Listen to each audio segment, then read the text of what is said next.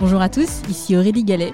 Je suis ravie de vous accueillir sur Disruption Inside, le podcast qui décrypte de l'intérieur la transformation des entreprises et des acteurs publics. Ensemble, nous allons à la rencontre de leaders business institutionnels qui font bouger les lignes. Nous allons décrypter leurs stratégies, revenir sur leurs réussites et leurs échecs et faire le plein de conseils pratiques. Mon objectif, vous aider à passer à l'action en vous inspirant des meilleurs. Bonjour à tous. Cette semaine, j'ai le plaisir de faire témoigner à mon micro Odile Pensiatici, vice-présidente blockchain au sein du groupe Renault. Odile, c'est le parcours d'une femme fidèle au groupe Renault depuis 38 ans. Après avoir consacré l'essentiel de sa carrière à la conception de véhicules, ce qui lui a valu le prix de la femme de l'industrie 2014, Odile s'est lancée il y a un peu plus de 4 ans dans l'exploration des opportunités blockchain pour le groupe. Elle dirige en particulier l'emblématique projet Xseed, porteur d'innovation de rupture pour l'industrie automobile. Dans cet épisode, je vous emmène découvrir comment la technologie blockchain ouvre de nouvelles opportunités pour l'industrie automobile à travers ce projet. Bonjour Odile. Bonjour Aurélie. Odile, je suis ravie de vous rencontrer. Euh, pour commencer cet épisode, euh, je disais en, introduction, donc ça fait 38 ans euh, que vous travaillez au sein du groupe Renault. Tout à fait. Est-ce que l'automobile est une passion? Oui, l'automobile a été euh, dans ma vie euh, depuis très très longtemps, puisque quand j'étais petite, je voyais euh, mon père et mon oncle qui réparaient des, voitures et qui les, remettaient en état. C'était leur passion et ils m'ont transmis cette, cette passion. Et puis après, bon, bah, j'ai eu la chance de, voir défiler Madame, Mademoiselle Chopineau, euh, je crois qu'elle s'appelait, la première femme ingénieure de Polytechnique. Et donc, ben, j'ai dit, tiens, j'aimerais bien être ingénieure. Et puis voilà, hein, j'avais trouvé son chapeau très sympathique. Et donc, donc voilà, donc j'ai tenu parole et assez naturellement, je suis rentrée chez, chez Renault qui, a été une entreprise qui avait des valeurs qui me correspondaient. Et alors, euh, si on regarde un petit peu ensemble dans, le rétroviseur, quels ont été les moments un peu clés euh, de votre carrière chez Renault? Alors, les moments clés, il y en a eu beaucoup. Euh, ceux qui, qui, me touchent plus particulièrement, c'est ceux qui ont eu un impact non seulement sur techniques, j'irais, hein, parce qu'on on conçoit une voiture, mais euh, qui, euh, qui, ont eu un impact sur les gens et euh, sur la destinée de, de, certains pays. Donc c'est le cas de Logan, où en fait le, véhicule à 5000 euros, personne n'y croyait, à part Louis Schweitzer. Et c'était un véhicule qui était très très compliqué à faire. Donc déjà une expérience je dirais, de, développement d'une voiture très très complexe hein, euh, que, personne d'autre n'a pu réaliser à ce jour. Et puis euh, derrière, donc, euh, un, résultat au niveau d'un pays comme la Roumanie. pour lequel Dacia a représenté jusqu'à 30% du PNB, et donc de, voir un pays se transformer et accéder à un, enrichissement de, euh, de, tous les gens et quelque chose de très visible. Hein. Il y a eu un avant Dacia et un après Dacia. Donc ça, c'est quelque chose dont je, suis très fière et euh, dans tous les pays émergents euh, où on a développé Logan, c'est vrai qu'on a, eu cette impression de contribuer en fait à l'enrichissement des, pays qui ont produit euh, ce véhicule.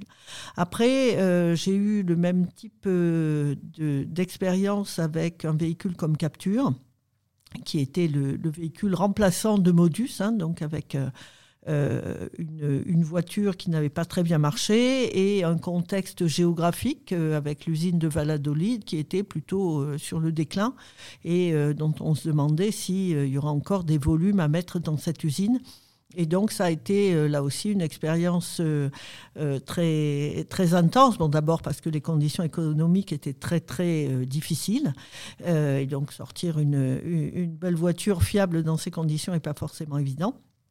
Et puis aussi parce que la, la, région de Valladolid était totalement sinistrée, puisqu'en fait, il n'y avait plus d'activité industrielle et que grâce à Capture, euh, même si ça a été, euh, moi j'y croyais beaucoup, euh, j'étais sûre que ça serait un, succès. par contre, il a fallu motiver les gens pour pouvoir y croire aussi hein, et qu'on ne soit pas coincé puisque la, capture a été un, extrême succès hein, dont les volumes ont triplé en l'espace de trois mois. Et donc, heureusement que les gens m'avaient suivi euh, dans cette promesse que je leur faisais, qu'on aurait euh, des volumes monstrueux et qu'il fallait être prêt à aller très très vite. Et donc, euh, voilà, donc ça c'est une des expériences qui a compté pour moi, puisque ça a eu un impact sur la région espagnole. Et je peux vous dire que quand je retourne encore aujourd'hui là-bas, eh bien, les gens me connaissent et, sont extrêmement contents de, de ce qui s'est passé. Et puis derrière, euh, une expérience aussi humaine euh, extrêmement forte, puisque euh, on a, dans les années 2000, 2006, là, on a développé un remplaçant de l'espace qui a dû s'arrêter à cause de la crise. Donc on a eu des centaines de personnes qui se sont données à fond pour construire et pour concevoir un véhicule extrêmement performant, dont tout le le top management euh, était euh, extrêmement fier et que pour des raisons euh, de crise et d'investissement qui n'étaient pas possibles, on a dû arrêter du jour au lendemain et, on a réussi à transformer ce truc un peu triste en un succès et les gens encore aujourd'hui se souviennent de ce projet, m'en parlent avec émotion. Oui, c'était un super projet, on a fait un super truc. Donc voilà, c'est des moments comme ça qui sont extrêmement importants. Alors en 38 ans, vous avez été aussi aux avant-postes des mutations de votre, de votre industrie. Quelles sont les mutations qui vous ont le plus marqué? Il y a eu beaucoup de, mutations, hein, euh, à la fois en interne et en externe. Donc euh, en externe, bon, euh, vous, les, avez vus, on est passé à des véhicules, il y a eu des, mutations technologiques comme celle de la sécurité, hein, l'air de rien. Là, quand on a commencé à aller chercher des étoiles en sécurité, ça a été quand même une, une grosse révolution. Euh, ensuite, euh, véhicules connectés, donc euh, véhicules électriques.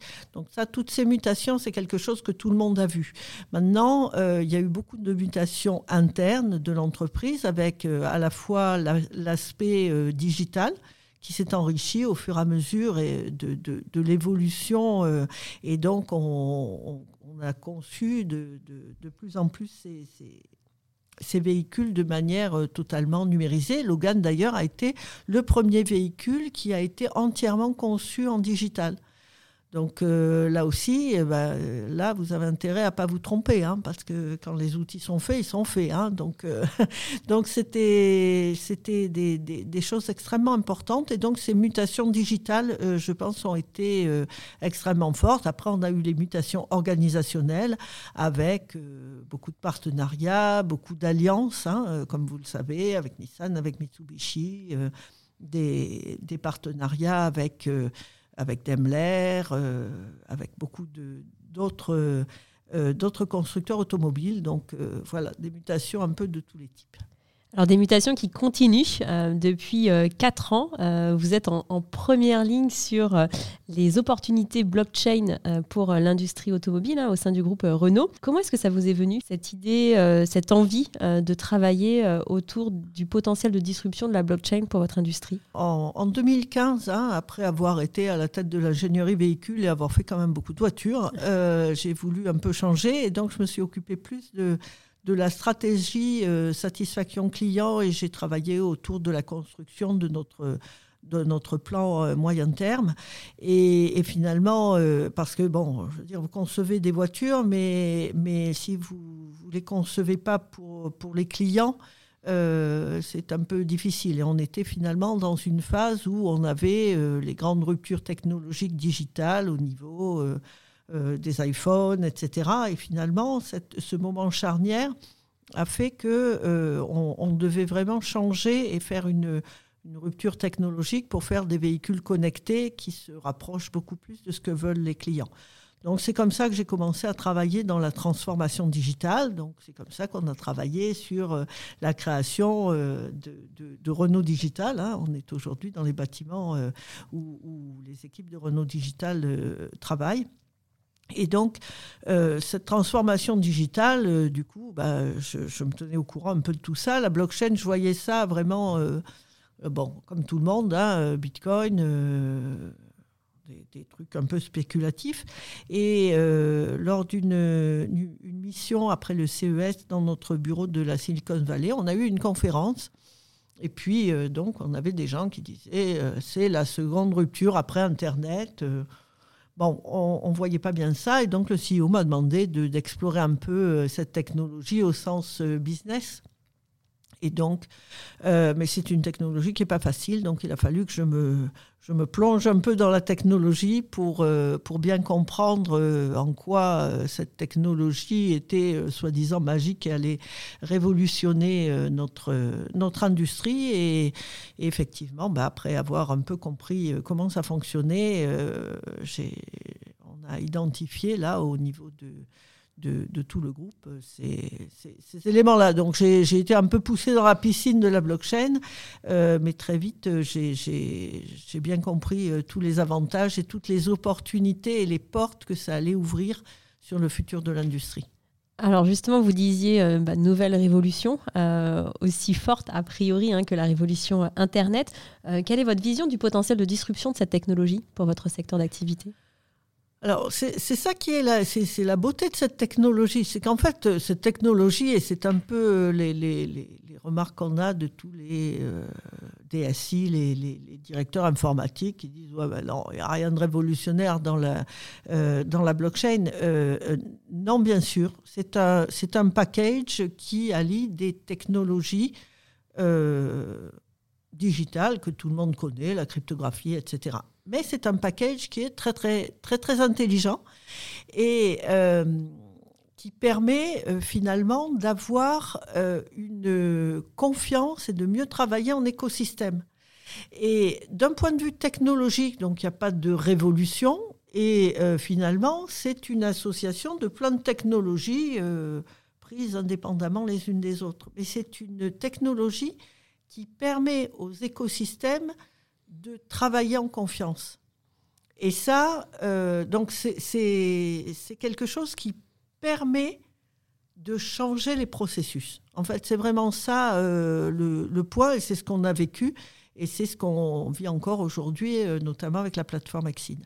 Alors si on reste hein, sur euh, bah, le potentiel de disruption pour euh, l'industrie automobile, après on reviendra plus en détail hein, sur, euh, sur le groupe Renault, quels sont pour vous les, les, cas d'usage qui sont les plus prometteurs, les plus intéressants à explorer pour l'industrie automobile? En fait, la blockchain, c'est une, c'est une technologie qui permet de certifier, donc qui a une valeur légale. Donc c'est quelque chose qui, dans tout ce qui doit être certifié, euh, va être intéressant. Donc euh, la certification de compliance de conformité d'un véhicule, ça c'est évident, euh, mais aussi tout ce qui touche à la certification légale de l'identité et d'une transaction. Donc là, on va trouver beaucoup de choses, d'autant que la société évolue beaucoup dans ce domaine-là et a besoin de beaucoup plus de réassurance sur l'authentification de l'identité. Vous voyez tous les jours les attaques cyber qui, qui se multiplient, euh, les usurpations d'identité. Et ça, la société a vraiment envie d'avoir une protection euh, dans ce domaine-là. Donc la blockchain intervient bien sûr dans tous ces domaines-là. Et puis après, on a tout ce qui touche euh, au non-fungible token et au métaverse. Donc là, là encore, euh, on est, on est un peu au, début, euh, des gens s'engouffrent là-dedans avec beaucoup de, de, de, marketing, de communication, on confond un peu les choses, mais c'est clair qu'on va avoir beaucoup de, de possibilités avec cette technologie qui est sous-jacente à tout ce qu'on veut faire. C'est-à-dire que si vous ne pouvez pas parler de métavers sans parler de blockchain, c'est du c'est du flanc, ça. Bon. Euh, donc euh, donc là-dessus, la blockchain, elle va certifier des identités, elle va vous permettre de faire des choses euh, qui, qui jusqu'à présent n'étaient pas étaient bien sûr faisables, mais sans aucune sécurité.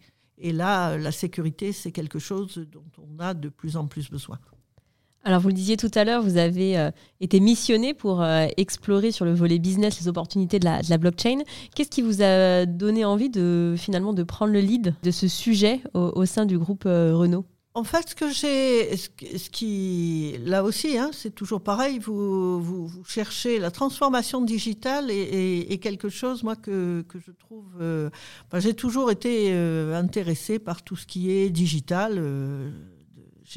J'ai commencé euh, à faire des, projets digitaux relativement tôt dans ma carrière et puis j'ai toujours euh, euh, continué un peu parce que je pense que ça, a toujours aidé. Et finalement, cette, technologie, elle, répond à des besoins. Donc elle nous permet de nous transformer, mais pas seulement au niveau de l'entreprise, mais au niveau de l'écosystème. Et finalement, pendant les, les, 30 de 35 ans où j'ai fait des voitures, euh, j'ai souffert. On a eu des vrais problèmes avec euh, quand on travaillait en écosystème. Et finalement, j'ai trouvé euh, dans cette réponse, dans cette technologie-là, des réponses aux problèmes que j'avais rencontrés tout au long de ma carrière. Donc c'est ça qui m'a qui m'a intéressé. Et puis, comme je vous l'ai dit, hein, moi j'aime bien les innovations. Euh, j'aime bien les, challenges et, construire. Hein, euh, vous savez, j'ai travaillé sur la Twingo, l'auto qui n'existait pas. Euh, j'ai travaillé sur la Logan. Personne ne croyait que c'était possible de faire une voiture comme ça. Donc j'aime bien les, choses qui paraissent impossibles et qu'on rend possibles. Donc c'est en ça que je, pense que j'étais plutôt bien positionnée pour répondre à ces challenges. Alors, un des projets emblématiques hein, du groupe Renault sur, euh, sur la blockchain, c'est le projet euh, Xseed. Euh, est-ce que vous pouvez revenir sur la genèse de ce projet? J'ai pris mon poste en, avril 2018 et puis j'ai commencé à regarder et puis bah, je voyais arriver toutes les, toutes les réglementations. Hein. Le, Volkswagen Gate nous a, nous a fait un peu de mal au, niveau de l'industrie automobile et on a perdu un peu la confiance à la fois des autorités et des clients. Et pour, euh, pour pallier à ça, ben, les autorités ont mis en place tout un tas de réglementations très, très, très, très strictes où finalement on ne se contentait plus de vérifier qu'on produisait conforme, mais on s'assurait euh, que euh, tout le long de la, vie de la voiture, la conformité était respectée. Donc pour ça, j'ai vu arriver un peu la, grosse vague des réglementations et finalement avec euh, un, positionnement de nos processus qui n'allait pas nous permettre de, répondre de manière, là j'étais plutôt dans, dans l'excellence opérationnelle, où là, euh, bah, pour répondre aux demandes des autorités, qui allaient être de plus en plus nombreuses, de plus en plus euh, en profondeur de notre chaîne de valeur, eh bien, euh, la seule solution qui me paraissait euh, viable, c'était euh, la technologie blockchain qui allait pouvoir nous permettre, non pas quand on a besoin d'aller dans la chaîne de valeur, de, demander à celui du haut de tirer tous les maillons du bas, mais de faire quelque chose de plus collaboratif dans un écosystème. Alors du coup, donc il y a cette, cette idée euh, qui est bah, notamment euh, bah, assez fortement euh, ancrée dans le contexte réglementaire. quels ont été les partis pris que vous avez adoptés au lancement de ce projet? Moi, j'essayais d'appliquer hein, la méthode agile, voilà, qui, que j'avais appliquée déjà même quand je faisais Logan, hein, puisqu'on a commencé avec un MVP et puis bah, vous voyez ce que c'est devenu maintenant. D'abord, on a voulu tester parce qu'on y va euh, petit à petit. Donc on a testé, et on a testé d'abord avec euh, quelques fournisseurs en tant que Renault. Et puis très très vite, on s'est aperçu que, euh, je veux dire, on n'allait pas prendre un, outil aussi puissant uniquement pour, pour un OEM et, sa chaîne de valeur. Donc c'est là qu'on a commencé à raisonner plus en écosystème et on a commencé à travailler avec d'autres constructeurs automobiles pour regarder qu'est-ce qu'on pourrait faire. Et, euh, mais euh, on, a commencé encore une fois, hein, euh, on a, on, a signé un contrat de partenariat avec quelques partenaires dans une optique de co-innovation.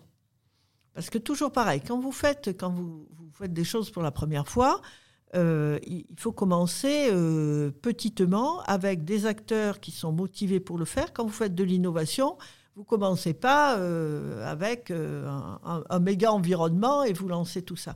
Non, vous commencez par petit à petit.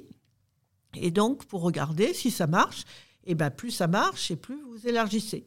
Et donc, euh, c'est un peu cette démarche qui est la méthode agile. Donc, vous faites un MVP et puis après, ben, vous enrichissez de manière à avoir un, projet un peu plus euh, conséquent. Et c'est un peu la démarche qu'on a eue euh, sur Exide, avec bien évidemment, hein, puisque on, ça serait même pas drôle de faire de l'innovation si on n'avait pas le contexte du Covid, les pénuries de composants et de matières, la guerre en Ukraine, etc. Évidemment. Par rapport à, ces, euh, à ce MVP, euh, qu'est-ce que vous avez testé en particulier? Alors, on a testé euh, d'abord les, choses un peu basiques, donc les, caractéristiques réglementaires, et on a choisi, puisque EXID veut dire Extended Compliance End-to-End Distributed. Donc, le end-to-end, il est à la fois dans la partie chaîne de valeur, du, véhicule jusqu'à la mine, et euh, il est aussi le end-to-end dans les phases de conception jusqu'à la production et la prévente. Et finalement, on a commencé, euh, là aussi, principe de l'innovation, vous commencez sur euh, ce qui est le plus facile pour commencer à démontrer des choses. Donc on a pris la production, on a pris quelques partenaires qui étaient le plus le plus judicieux parce qu'on voulait aussi euh, s'assurer qu'on avait une diversité de commodités. Euh, vous gérez pas euh, les caractéristiques réglementaires de la même façon sur un calculateur électronique et sur une planche de bord en plastique. Donc on a voulu un peu gérer cette, cette diversité-là. Et on a commencé donc sur un certain nombre d'usines, sur un périmètre limité d'usines. On avait commencé en tant que Renault sur l'usine de Douai, et puis on a élargi ensuite euh, à la Turquie et, à l'Espagne. Alors du coup, ça m'amène à la, question suivante. Euh, comment est-ce que vous êtes passé finalement d'un projet 100% Renault euh, à un consortium qui associe aujourd'hui de multiples partenaires? Notre futur, il doit être collaboratif et il doit être coopétitif. Parce que si on reste dans notre silo, on est à peu près sûr, compte tenu des investissements qui sont en jeu. Je ne parle pas là encore euh, de la, de, la blockchain, mais aujourd'hui, l'industrie automobile fait face à des défis technologiques qui sont extrêmement coûteux quand vous changez, quand vous explorez les différentes énergies, euh, avec toutes les contraintes euh, environnementales, etc. Ça nécessite des investissements monstrueux. Ces investissements monstrueux, vous êtes obligé de les amortir sur des volumes qui sont de plus en plus réduits parce qu'on a de plus en plus de diversité. Donc, énorme investissement, des volumes qui, décroissent euh, parce qu'ils sont diversifiés. Du coup, euh, bah, vous n'arrivez pas à faire de profit si vous ne vous mettez pas plusieurs pour investir. Et donc, si toute votre énergie, euh, si tous vos investissements sont investis dans la technologie, euh, pourquoi investir chacun dans son silo pour faire exactement les mêmes outils dont, chacun a besoin Donc c'est plus dans cette réflexion-là qu'on a ouvert et euh, qu'on est en train de tester, hein, puisqu'on est encore en train de, tester ça sur la, sur la co-innovation. Et on voit que la coopétition n'est pas triviale. Hein. ça nécessite une maturité de mindset que tout le monde n'a pas hein, euh, sur, le, sur le sujet. Donc, euh, parce que la, la, la coopétition, c'est vraiment nouveau. Donc, donc là-dessus, c'est c'est clair que c'est notre avenir, la coopétition, c'est notre futur. On ne va pas survivre si on ne fait pas ça, parce que si on ne développe pas quelque chose qui est commun et que les PME en particulier peuvent utiliser parce que nos PME, elles sont vraiment dans la peine au niveau de transformation digitale. Les PME, elles se sont prises de, plein fouet euh, euh, le Covid, euh, les pénuries, etc. Et donc, elles n'ont pas les moyens d'investir, même si des grands groupes peuvent avoir les moyens d'investir, elles n'ont pas les moyens d'investir euh, dans des outils de ce type-là. Si vous avez chaque constructeur qui développe son truc, euh, dans son coin, bah, vous allez avoir des PME qui vont être complètement euh, perdues et qui ne vont plus euh, survivre. Et, un grand groupe ne survit pas sans PME. Donc c'est plus dans une réflexion un peu globale de ce type-là qu'on est en train de pousser la coopétition avec Exide.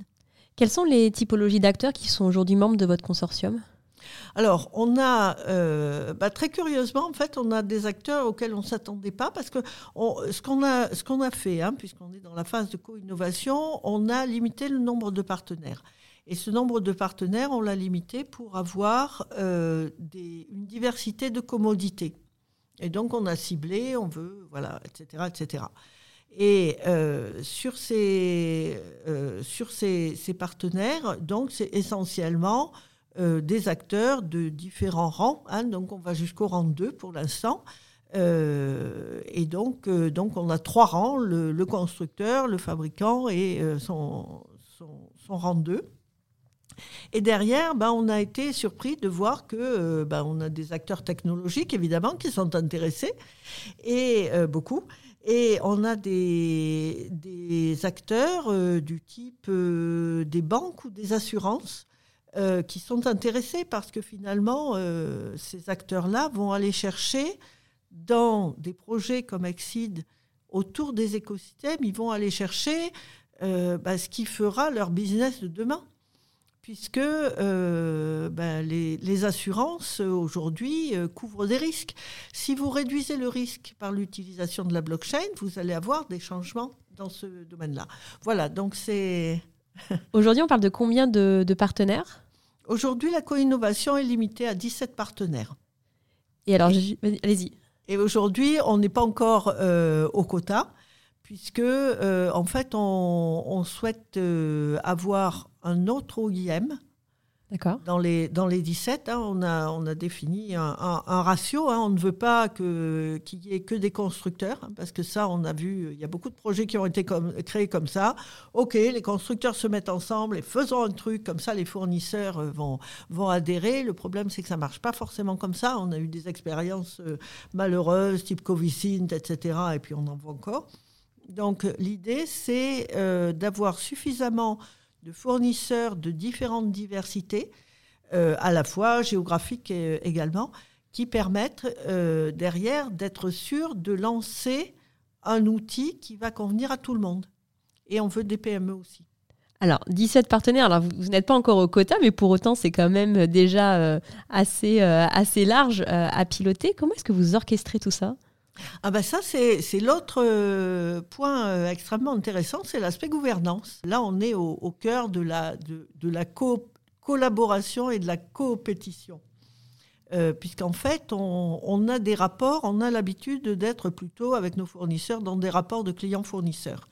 Et ces rapports-là, selon moi, hein, c'est ce que j'ai vu, ne, ne sont pas les plus riches en fait, si vous êtes dans une vraie relation partenariale, là, euh, je veux dire, hein, il y a toujours plus d'idées dans plusieurs têtes que dans une seule. Donc forcément, si vous mettez au même niveau, vous dites, voilà, on fait un projet ensemble. Il n'y a pas un OIM d'un côté. Non, on fait le truc ensemble.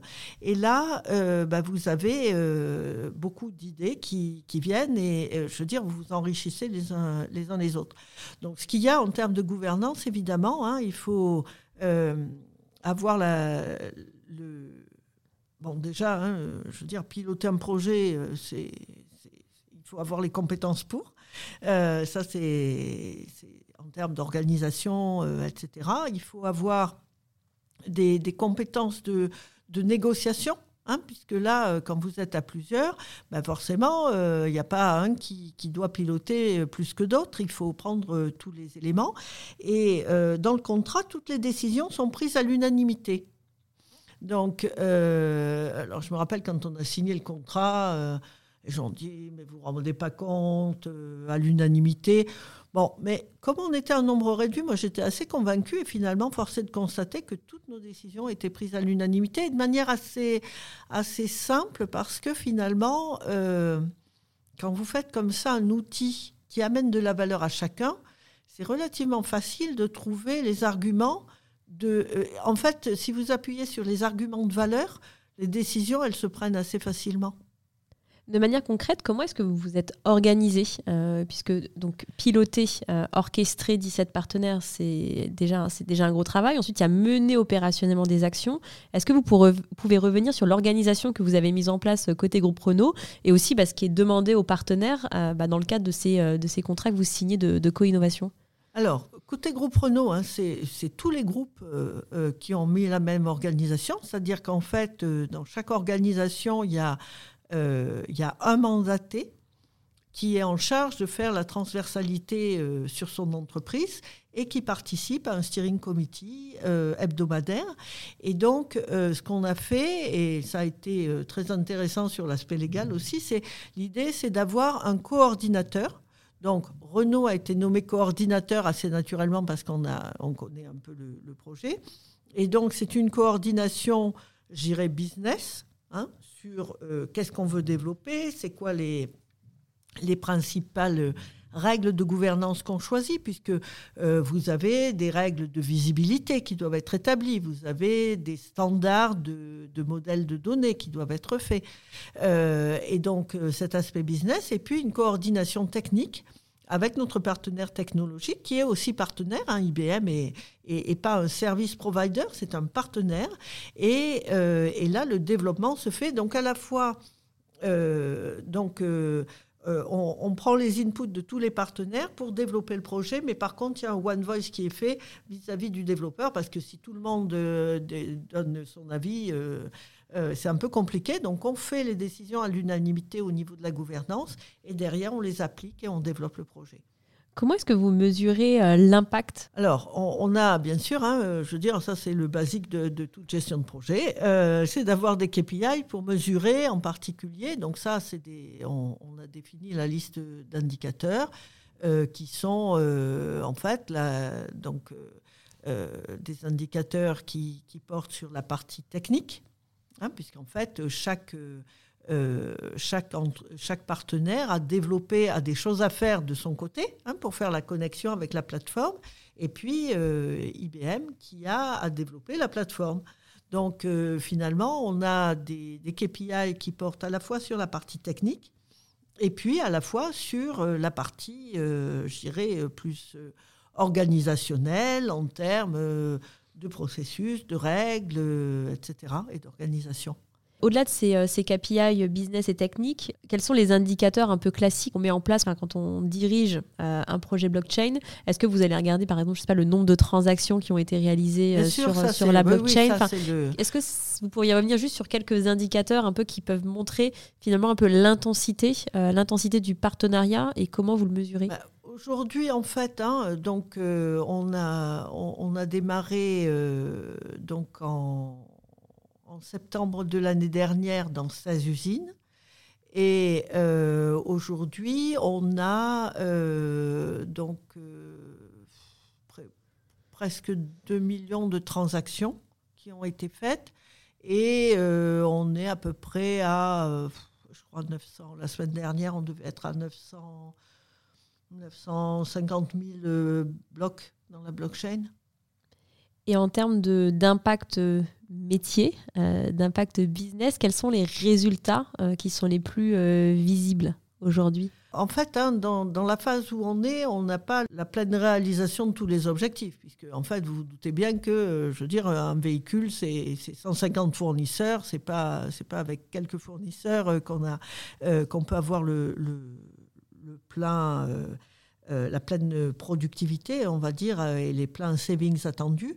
Par contre, on, mesure déjà la productivité, c'est-à-dire qu'en fait, on a changé les processus grâce à Exine, notamment dans les processus d'échange, puisqu'en fait, jusqu'à présent, on fonctionnait avec le constructeur, et c'est comme ça que ça fonctionne chez tous les autres, on a un portail et le fournisseur envoie ces informations sous forme de mails, de tableaux Excel, des fois, dans le, cas le plus évolué, euh, sous forme de tableaux Excel qu'il envoie dans le cloud, qu'on récupère, euh, qu'on utilise. Euh, voilà. Donc, tout ce. qui est intéressant avec Exit, c'est qu'on crée un, un lean process au niveau de l'écosystème Et là, on a mesuré une productivité qui pouvait aller entre, entre 30 et 50 des activités sans valeur ajoutée. Donc là, on est vraiment au cœur de l'excellence opérationnelle, mais pas de l'excellence opérationnelle d'une entreprise, mais d'un écosystème. Et là, tout le monde est gagnant, évidemment. Hein, puisque si vous avez des fournisseurs qui sont plus performants, vous, vous êtes plus performant aussi.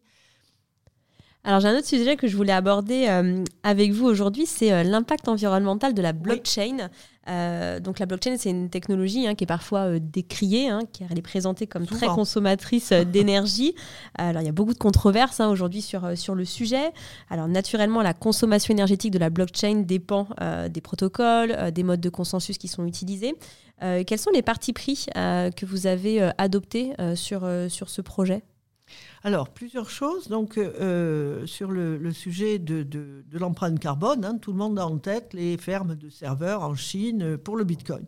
Donc, euh, déjà, euh, il y a trois types de, blockchain. Il y a des blockchains publiques, c'est le cas du Bitcoin, mhm. où là, tout le monde peut, se connecter et donc ben, personne ne se connaît. Donc en fait, pour valider une transaction, vous avez besoin d'exécuter des algorithmes relativement longs pour être sûr que euh, vous avez bien la bonne identité, etc., etc. Ensuite, vous avez les blockchains privées. Là, on trouve ça plutôt dans les banques, où là, euh, bon, personnellement, je trouve que c'est un intérêt limité.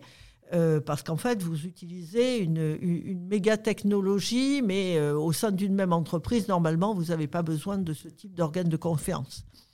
Euh, donc là, avec Exid, on est plus dans une blockchain de consortium. Donc c'est d'une blockchain, c'est un, club privé. Donc vous validez l'entrée des membres. Et une fois que vous avez validé cette entrée des membres, bah, évidemment, vous n'avez plus besoin d'avoir des consensus extrêmement énergivores. Après, même dans le cas des blockchains publiques, ce qu'on voit, c'est que euh, bah, ce problème-là a été pris en compte et euh, les technologies qui, sont aujourd'hui sur le marché sont extrêmement moins énergivores qu'au début. Euh, bien évidemment, hein, on a une, maturité sur le sujet. Et ce qu'on a vu avec Exine, c'est que non seulement c'était pas plus énergivore, mais qu'on faisait beaucoup d'énergie en moins puisque euh, quand vous envoyez un mail avec une pièce jointe, ça consomme beaucoup de grammes de CO2. On ne euh, on s'en rend pas compte, mais, mais oui, en plus, surtout si, euh, ah, est-ce que tu peux me le renvoyer, etc. Quand vous passez des coups de fil, bon. Donc le fait d'avoir des connexions directes entre les uns et les autres évite pour chacune des entreprises et pour l'interaction tout un tas de dépenses en CO2 que sont les mails, les téléphones, etc., euh, etc. Et donc, on voit qu'on euh, réduit l'empreinte carbone. Euh, donc là, évidemment, c'est un peu plus difficile. On, a des, des, volumétries qui ne sont pas encore suffisantes, mais quand on mettra ça au niveau global d'une entreprise avec tout toute sa chaîne de valeur, là, on va vraiment avoir des vrais gains d'énergie qui ne sont pas forcément aujourd'hui mesurés.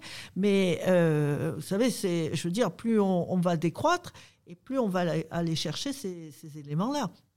Puisqu'aujourd'hui, euh, d'ailleurs, quand vous, euh, vous avez, quand vous prenez votre abonnement chez Orange, vous avez votre empreinte carbone associée. Et, là-dessus, ça, ça va être de plus en plus généralisé. Et le fait de, de ne plus avoir besoin d'envoyer autant de mails, de faire autant d'actions euh, comme on les fait aujourd'hui, bah, va nous permettre effectivement de, réduire, de, prendre encore une marche sur la décroissance de l'empreinte carbone. Est-ce qu'aujourd'hui, dans le cadre du consortium, il y a peut-être un groupe de travail euh, qui est dédié en fait à ces, à ces sujets, c'est-à-dire de, mesurer euh, l'empreinte, l'empreinte carbone à date des différents partenaires pour voir justement les évolutions et l'impact positif que ce projet génère? Alors, on, l'a fait euh, un peu au niveau de la coordination, mais là encore, euh, euh, on ne peut pas.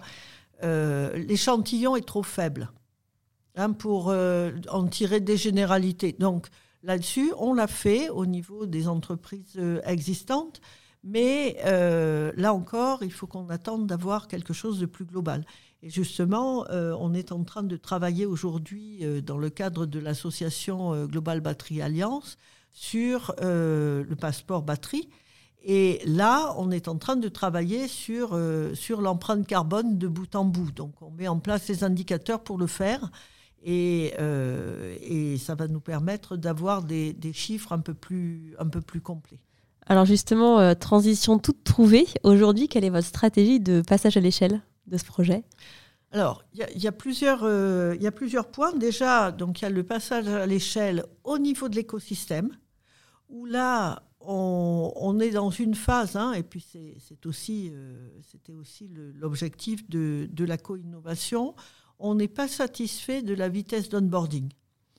Évidemment, on sait que euh, on traverse une situation absolument terrible, hein, l'industrie automobile, depuis deux ans, mais néanmoins, euh, on n'a pas la vitesse suffisante. Et dans les analyses qu'on fait, on pense que, on a parlé tout à l'heure de coopétition, hein, euh, on pense que euh, le, on n'a pas suffisamment de neutralité sur la plateforme Exceed, il est encore très connoté Renault. Et donc, ça sera la prochaine étape qu'Exceed va franchir sur avoir une, une entité euh, neutre euh, qui travaille sur euh, ce, ce, projet-là.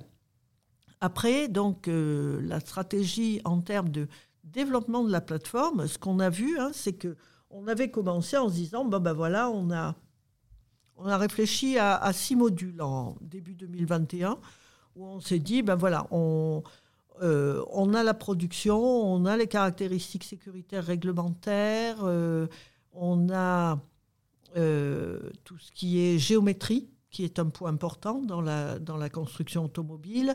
Et puis, euh, on a également donc, euh, tous les, les, autres caractéristiques, tout ce qui est matière, etc.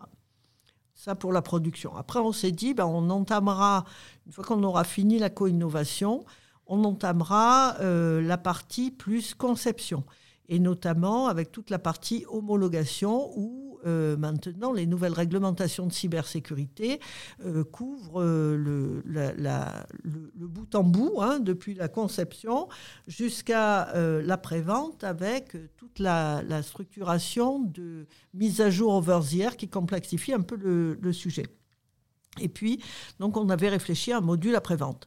Et finalement, au cours de, quand on a vu euh, l'évolution des réglementations, etc., hein, notamment euh, euh, tout ce qui touche à la batterie, on, s'est dit, bah, tiens, ça serait bien d'avoir un module batterie. On est, finalement, on, a tous les, tous les éléments pour.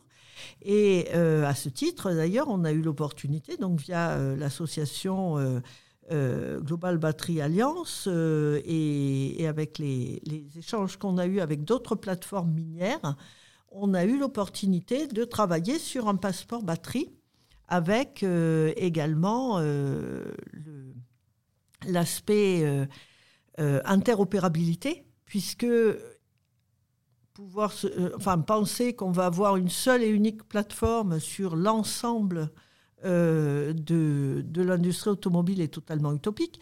Donc il faut absolument qu'on interagisse avec tout ce qui peut exister. Et donc on démontre l'interopérabilité. Et ça, c'est pas, c'est pas évident. Hein. Euh, donc là, euh, on, est, on est en plein là-dedans et ça devrait déboucher pour la fin de l'année. Et, donc, euh, ce module batterie est important. Hein. On a des réglementations qui sortent sur le recyclage des matières plastiques. Donc là, on sent bien qu'on a besoin aussi d'avoir un module dans ce domaine-là. on a subi de plein fouet le sujet des gestions de capacité. Imaginez le fait que grâce à la blockchain, chacun puisse exprimer ses besoins de manière totalement confidentielle, mais que la plateforme blockchain puisse agglomérer pour identifier les risques de pénurie au niveau global de l'industrie. Bon, c'est ce qu'on a vécu là hein, sur, euh, sur euh, la, pénurie des composants et où euh, chacun se disputait euh, comme des chiffonniers parce qu'on n'avait pas cette vision un peu globale. Donc ça, c'est vraiment euh, quelque chose qui, qui, qui va aussi nous, nous permettre d'avancer. Et puis, on a aussi l'aspect finance qui, une fois qu'on a constitué l'écosystème, on peut envisager des, des modes d'échange financier beaucoup plus beaucoup plus avancé que ce qu'on a aujourd'hui. Notamment, les PME nous ont dit, je veux dire, l'aspect paperless les intéresse, les intéresse beaucoup. Donc voilà, c'est, on, a finalement à chaque fois, on a des nouveaux modules qui viennent dans, les, dans les têtes des uns et des autres.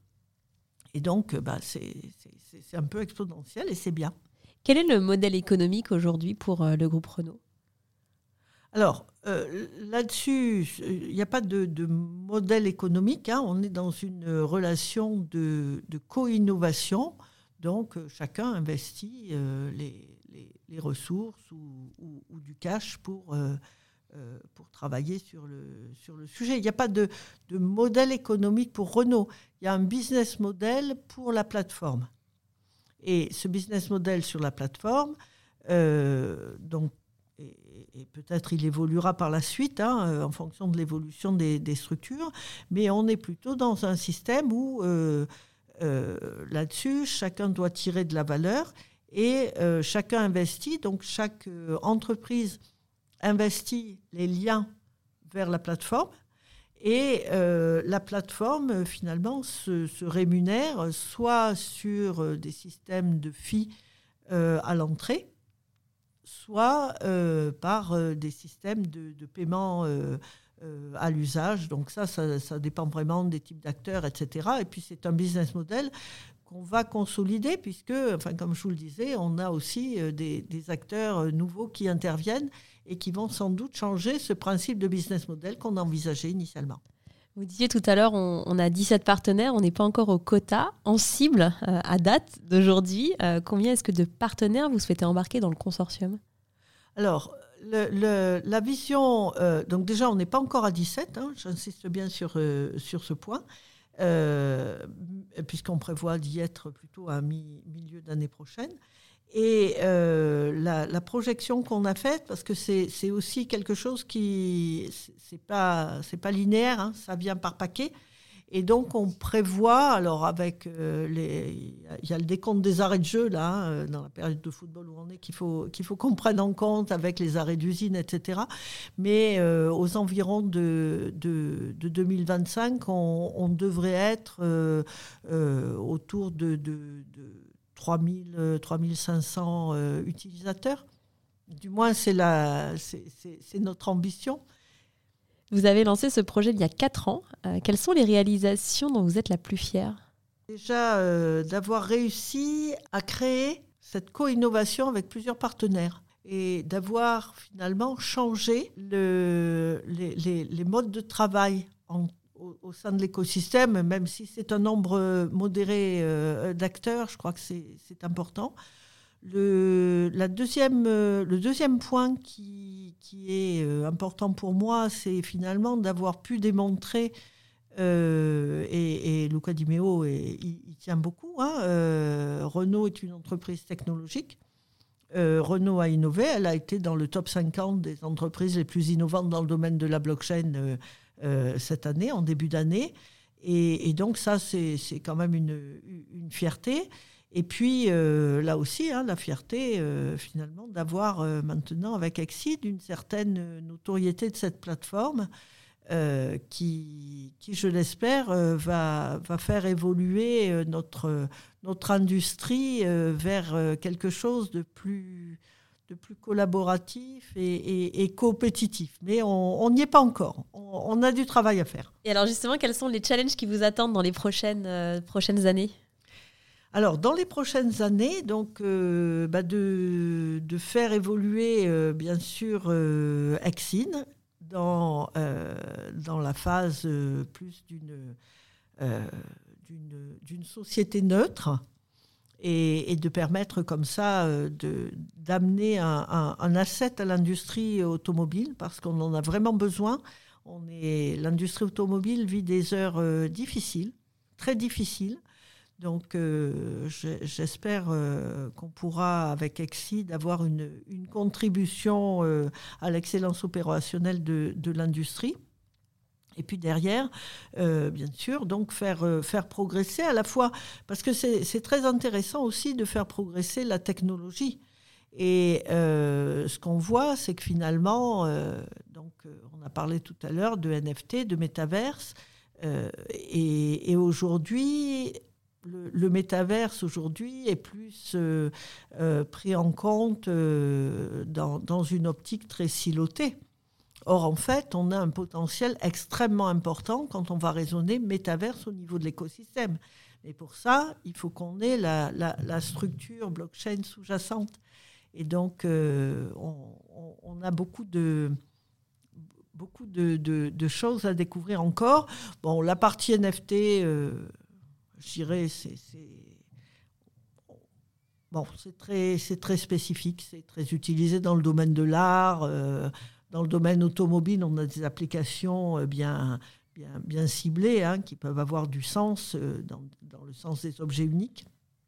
Mais euh, je pense qu'effectivement, le, le, métaverse, une fois qu'on aura structuré une plateforme et qu'on aura pu démontrer la collaboration et la coopétition, je pense qu'on a quelque chose d'immense devant nous et qui va, qui va permettre d'ouvrir le futur de cette industrie qui en a bien besoin.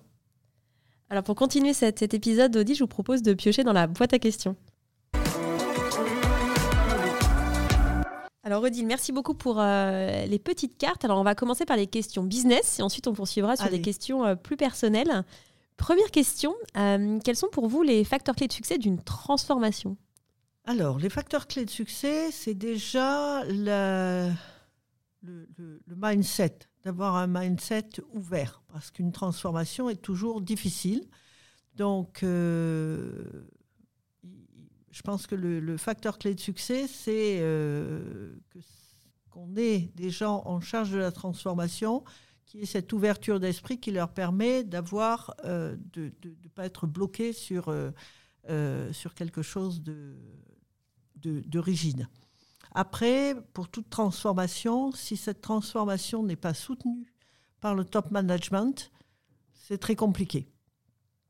Donc voilà, je pense que c'est les deux facteurs. Euh, et par rapport à un projet euh, blockchain, pour les euh, auditeurs qui s'intéressent à cette technologie, quels sont les conseils que vous pourriez donner? Eh bien, le premier, c'est d'acheter mon bouquin hein, sur blockchain dans l'industrie qu'on trouve sur Amazon, hein, sans aucun problème. Euh, et non, en fait, plus, plus sérieusement, comme tout projet, on, est encore quand même dans l'innovation. Donc déjà, euh, le premier conseil, c'est, d'être humble hein, devant l'innovation, de bien choisir son cas d'usage, parce que ça, c'est clé. Euh, on n'est pas là pour mettre de la blockchain à toutes les sauces, on est là parce qu'aucune autre technologie que la blockchain peut répondre aux besoins. Donc euh, là-dessus, on n'est pas là pour se faire plaisir à faire un proof of concept euh, qui ne va pas déboucher derrière.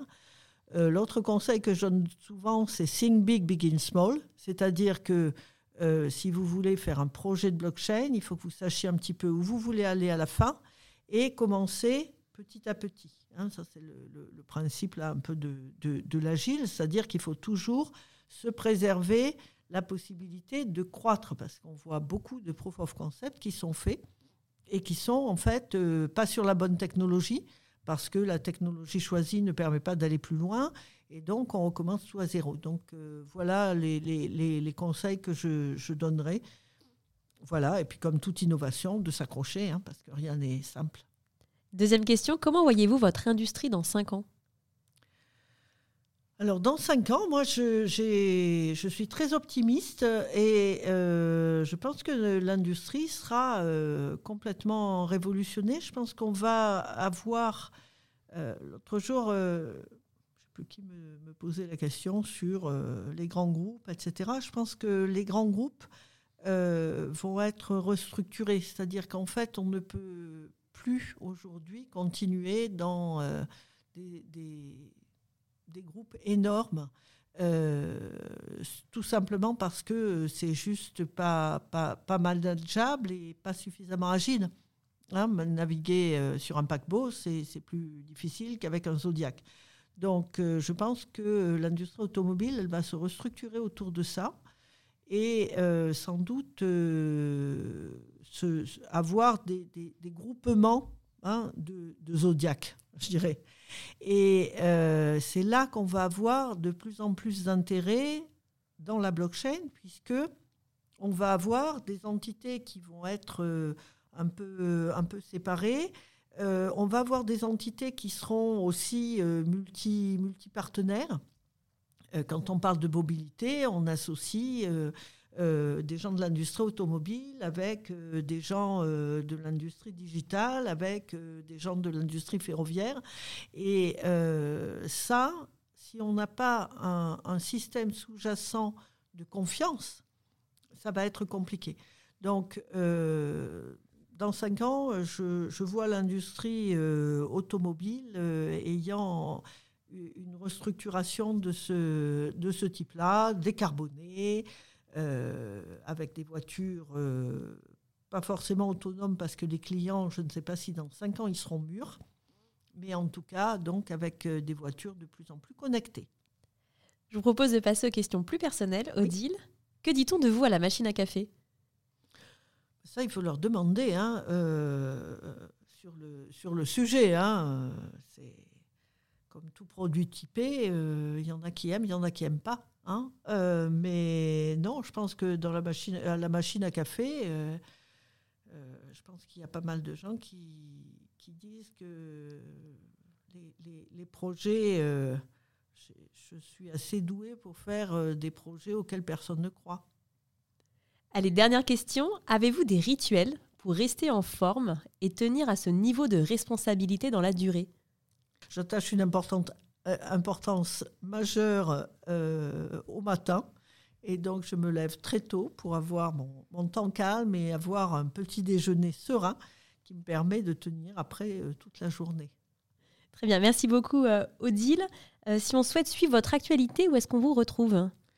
Alors, vous allez me retrouver sur LinkedIn. Hein, je vais, il, va, il va se passer pas mal de choses, je pense, dans les semaines qui viennent. Donc, euh, vous me retrouvez sur LinkedIn euh, et je pense que dans, un certain nombre de, conférences et de médias. Et euh, du coup, j'en profite hein, pour redonner la référence de votre livre que vous avez coécrit avec Yves-Michel Leporcher, euh, qui s'appelle La blockchain dans l'industrie. Donc, euh, si vous souhaitez euh, en savoir plus et avoir bah, tous les conseils qui ont été appliqués par Odile et Jean-Michel, bah, écoutez, je vous invite à explorer cet ouvrage. Merci beaucoup, Odile. À bientôt. À bientôt. C'est la fin de cet épisode. J'espère qu'il vous a plu. Pour m'aider à faire connaître le podcast, c'est très simple. Parlez-en autour de vous. Mettez une note 5 étoiles accompagnée d'un gentil commentaire. Et abonnez-vous à mon compte pour être notifié des prochains épisodes. Si vous souhaitez en savoir plus sur le podcast, je vous donne rendez-vous sur mon site aurélie-galet.com ou sur mon LinkedIn. Un grand merci à tous et rendez-vous la semaine prochaine pour un prochain épisode.